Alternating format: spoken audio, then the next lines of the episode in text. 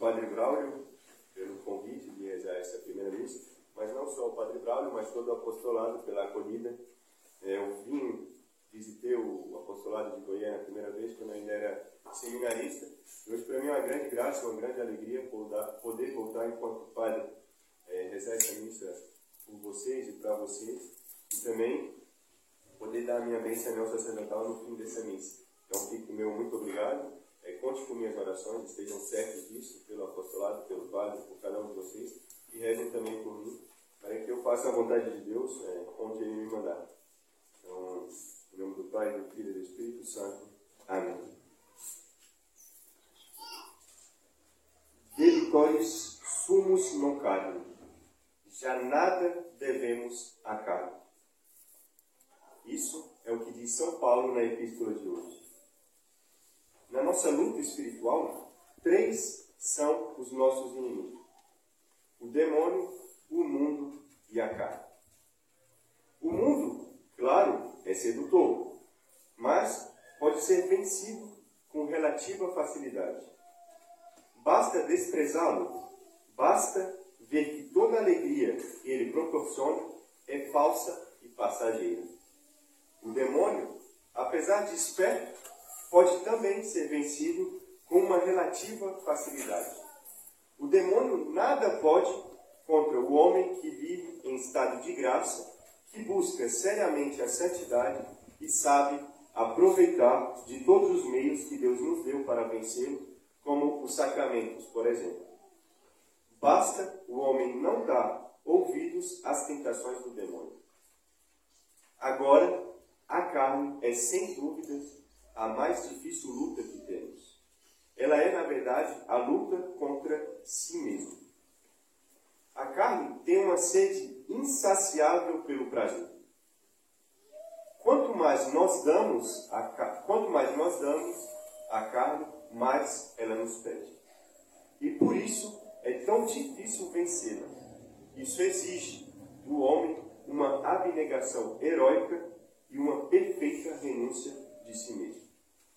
E todo homem, querendo ou não, deve passar por essa luta e buscar vencê-la.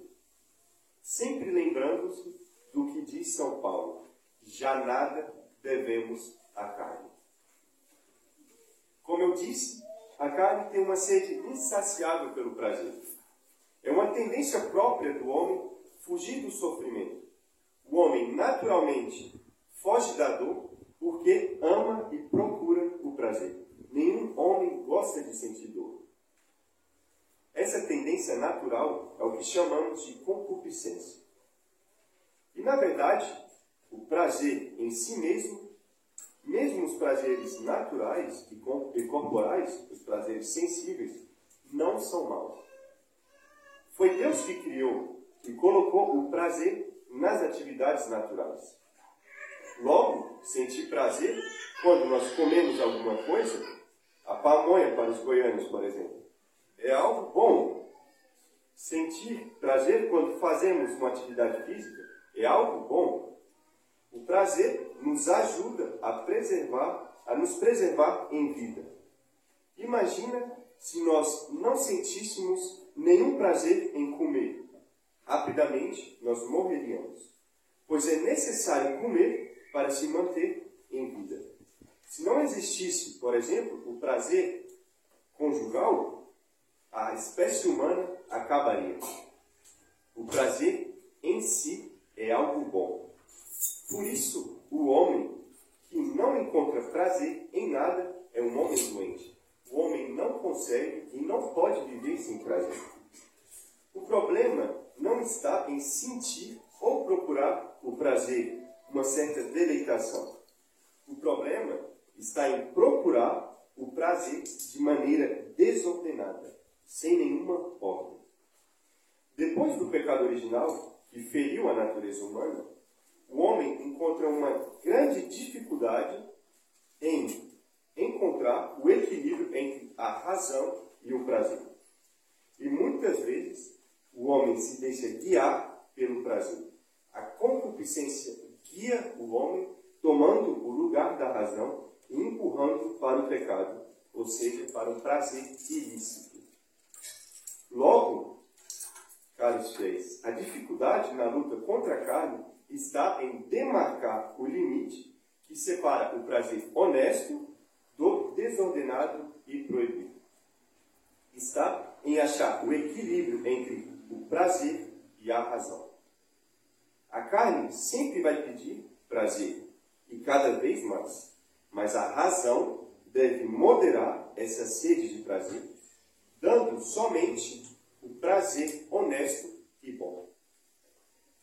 Em outras palavras, o homem não pode viver sem sentir prazer, mas o homem não pode, se ele quer alcançar o céu e vencer essa luta contra si mesmo, deixar se guiar pelo prazer. É a razão que deve guiar o homem e achar o equilíbrio dessa busca de prazer. A diferença entre o homem que vive guiado pelo prazer e o homem que vive guiado pela razão é gritante. Enquanto o primeiro age mais como um animal, o segundo age segundo sua natureza, que é racional. Bossuet, um grande pregador francês, ilustra muito bem essa diferença com um exemplo. Ele diz: Muitos homens, em vez de comerem para viver, parece que só para comer. Enquanto aqueles que sabem moderar o apetite sentam-se à mesa pela necessidade da natureza e aí encontram um certo prazer. Caros fiéis, o homem que se deixa guiar pelo prazer é como um animal que vive e age só por instinto. Ele não tem controle sobre si. E toda vez que a carne pede prazer, ele cede. Como se não tivesse força para dizer não. É a carne que vence o espírito. Nós devemos, então, nos lembrar, meditar e fazer dessas palavras de São Paulo nossa divisa. Já nada devemos à carne. Caros fiéis, nós não devemos nada à carne. Nosso Senhor Jesus Cristo já pagou o nosso preço. E se devemos algo a alguém, é a Ele que nos salvou.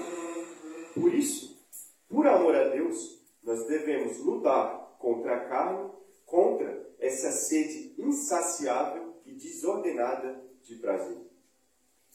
A primeira coisa que nós devemos fazer é dar lugar à razão. Fazer com que a razão e não o sentimento ou a concupiscência nos guie. O homem precisa dar limite ao prazer.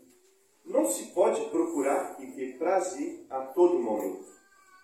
Um homem casado, por exemplo, não pode procurar e ter prazer, o prazer do ato conjugal, fora do casamento. Por mais que a carne peça esse tipo de prazer, a razão sabe muito bem que ele não pode se dar a esse desejo. E a razão deve guiar. Para frear essa sede insaciável de prazer, é necessário também saber se mortificar mesmo naquilo que é lícito. Como diz São Clemente de Alexandria, rapidamente farão o que não é permitido os que fazem tudo que é permitido. Nós precisamos nos impor certas mortificações para evitar a linha do limite. Por vezes, nós nos permitimos caminhar no limite entre o que não é pecado e o pecado ele mesmo. Mas aquele que vive no limite, uma hora cai. É como alguém que anda à beira de um precipício. Por falta de atenção, por um tropeço ou um passo em falso, ele cairá no precipício. Logo, para evitar essa queda, é muito mais seguro andar longe da beira. Também é assim na luta contra a carne. É muito mais seguro manter uma distância de segurança, ou seja, andar longe da linha do limite, do que se arriscar a viver entre essa linha que separa o que é lícito e do que é ilícito. As mortificações nas coisas lícitas vão nos ajudar justamente a manter essa distância distância de segurança. E não necessariamente essas mortificações devem ser grandes coisas. Por exemplo, buscar o martírio. Não é isso que Deus nos pede hoje. Ao menos não agora, não por enquanto. Essas mortificações podem e são até mais úteis se elas são feitas nas coisas pequenas. Mas com perseverança. É necessário ser regular naquilo que nós nos impomos como mortificação. Por exemplo, ter uma rotina, dormir e acordar sempre no mesmo horário, ajuda muito a se manter longe do isso. Ter mortificações na comida e outras coisas. Por fim, para evitar que a carne nos vença, nós devemos saber nos ocupar, ou seja, evitar o ócio. Para não perder essa guerra, nós devemos nos ocupar todo o tempo com aquilo que é útil e proveitoso. É necessário saber dar tempo a tudo, ao trabalho, ao estudo, ao lazer. Aquele que não sabe o que fazer, ou não faz nada, ou faz algo de ruim. Por isso, não nos deixemos desocupados, porque a carne vai reclamar o prazer. E quando não estamos ocupados, nós damos ouvidos carne e muita, muitas vezes acabamos cedendo. E de pouco em pouco nós cedemos até naquilo que não é lícito. Que o demônio e a carne não nos encontrem desocupados. Caros fiéis, lembremos sempre, já nada devemos à carne. E por mais que essa luta pareça difícil, ela não é impossível. Seria impossível se estivéssemos sozinhos, mas não é o caso. Deus, em sua imensa bondade, pagou o nosso preço e não nos abandonou. É com Ele, por Ele e por Ele que nós lutamos. É a Ele que nós devemos tudo.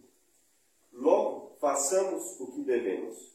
Vamos, como bons soldados de Cristo, lutar o bom combate e, pela graça de Deus, vencer essa guerra contra o demônio, o mundo e a carne. Em nome do Pai, do Filho e do Espírito Santo.